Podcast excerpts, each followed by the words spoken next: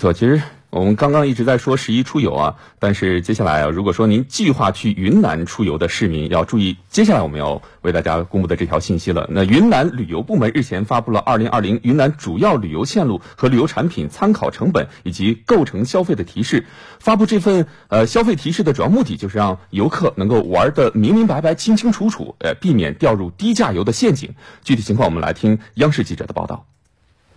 这次发布的旅游线路及旅游产品参考成本，包括旅游六要素中的吃住行三要素，以及综合服务费参考成本。住宿方面，以三星级酒店旺季为例，每人每天八十元。吃方面，十六人以上旅游团队的餐费为每人每餐二十五元；行方面，旅游大巴用车费参考成本为旺季每人每天六十五元，包含导游服务费、管理费和税费的综合服务费参考成本为每人每天三十元。消费提示还发布了昆明市、大理州、丽江市、西双版纳州、宝山市等五个州市的十五条一日游和两条二日游产品参考成本构成。参考成本显示，十六人以上旅游团队的石林一日游旺季每人不低于一百八十五元，九乡一日游旺季每人不低于一百五十元。由于价格的竞争比较惨烈，使得我们现在市场上出现了很多的这个收客价格呀低于了成本，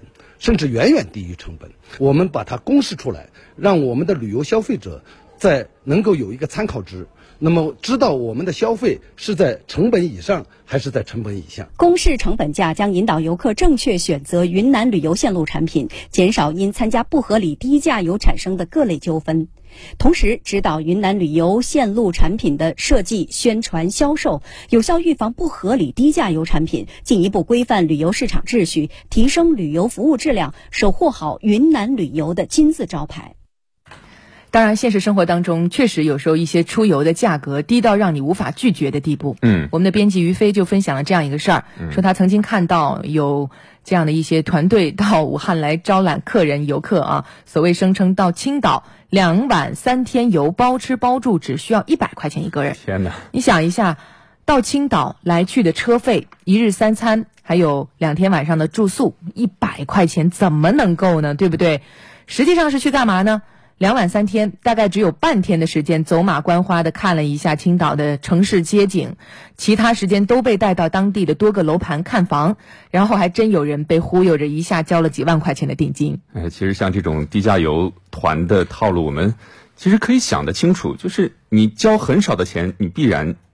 得到的。或者说你玩的肯定不会很舒心，要么就是什么楼盘，要么就是购物店，对不对？其实有这样几种低价游，一定要留一个心眼儿。第一种就是野鸡团，所谓的零元和一元团，或者是零付团费，用低价把游客吸引过来，然后到达景区之后再向你收取费用。如果到时候你不交钱的话呢，导游可能就会处处的为难你，不让你上车，不让你住宿，不让你吃饭什么的。而远在他乡作为游客的我们，肯定是斗不过导游的。那最后只能说是哑巴吃黄连，有苦说不出了。第二种呢，时间陷阱团，有一些低价团你也要留心。嗯，多少钱到哪里几天几夜游？但是这个时间实际上是从你在旅行社集合的时候就开始算的。没错，有时候在路上，呃，可能就花费了一两天的时间，但这个时间呢，也算在你旅行的时间当中。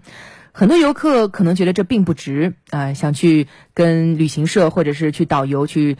去掰扯掰扯，但是没有办法呀，因为合同上当时白纸黑字就是这么写的，你投诉他们也不行，没用。哎，还有第三种就是购物陷阱团呢。这类团其实大多是发生在港澳地区啊。游客去港澳地区的时候，基本上自己是不会想到去开通这个港澳漫游。那到了那边以后，你的手机基本上是打不出电话的。这个时候，你与外界失去了联系，那就只能任由导游宰割了。那有些导游会强迫你购物，如果没有达成购物任务的话，就不让你上车，不让你出门。那大家都知道，现在其实手机对于我们来说是多么重要。没有了手机以后，真的是只能忍气吞声了。